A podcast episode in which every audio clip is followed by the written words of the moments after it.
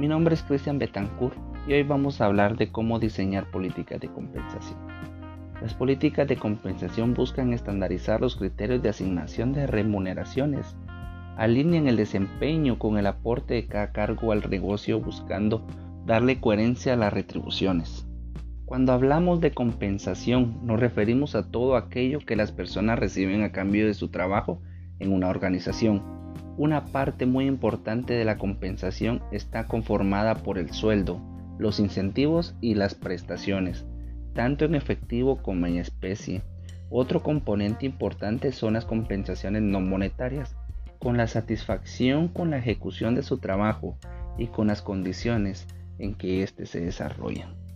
Una correcta estructuración de política de compensación permite establecer criterios de asignación de retribuciones, con lo cual se evita la entrega arbitraria de incentivos. Así se contribuye al bienestar del personal y a un buen clima laboral, lo que impacta en la productividad de una empresa. Desde esta perspectiva, el diseño de una política de compensación en una organización debe contar con los seis principios básicos, los cuales son considerar la cultura organizacional, tener justificación económica, debe haber un claro vínculo entre el desempeño y la compensación, debe ser fácil de entender y calcular, descartar la discrecionalidad, también como construir un paquete o programa de compensación total. Por lo cual tenemos cinco estrategias para diseñar una política de compensación y beneficios eficientes. ¿Cómo diseñar una política de compensación y beneficios efectiva para tener el talento de una compañía? A continuación hablaremos las tendencias en compensaciones y beneficios que te ayudarán a conseguirlo. Los departamentos de recursos humanos tienen que desarrollar estrategias de marketing orientadas a la retención del talento. El reto que se plantea ahora las direcciones de recursos humanos son conseguir dar respuestas a la necesidad de los empleados mediante las políticas de compensación y beneficios. Compensación asegurará beneficios, garantizará la seguridad moral, familiar y sanitaria es necesario establecer un plan de compensación y beneficios en recursos humanos. Partiendo de esta base, existen cinco estrategias que es recomendable que la organización ponga en práctica con el objetivo de lograr una estrategia de compensación y beneficios. Esto para lograr un objetivo eficiente. A continuación vamos a hablar de esas cinco necesidades básicas. Como número uno tenemos satisfacer las necesidades básicas.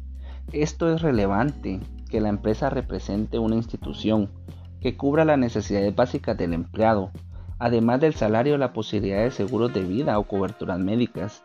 Son aspectos indispensables para articular las políticas de compensación y beneficios de una compañía. Número 2. Dar facilidades para el empleado. Una política de beneficios orientada a ofrecer facilidades a los empleados en una tarea diaria impacta en su valoración y compromiso con su organización. La retribución flexible representa una ventaja significativa para el empleado al permitir diseñar compensaciones en base a sus necesidades específicas. Número 3. Premiar el alto rendimiento. Vincular los altos niveles de rendimiento a unas medidas de compensación y beneficios salariales es también la clave de retención del talento puede ser una buena estrategia especialmente en la época de ajustados presupuestos. Además contribuye a que el empleado desarrolle su aptitud y aumente su valor en la organización. Asimismo, los premios otorgados de manera excepcional por lograr conseguir aumento el compromiso del empleado. Esto se puede fijar mediante compensaciones directas o beneficios salariales. Número 4. Desarrollar el salario emocional. El salario emocional se ha convertido en un elemento con un alto impacto sobre los empleados. La empresa tendrá que valorar este factor a la hora de diseñar sus políticas de compensación. El salario emocional va más allá del sueldo, es el sentimiento de reconocimiento que se otorga al empleado y que además de satisfacer necesidades relacionadas con la seguridad y reconocimiento, está vinculado incluso con su autorreelección.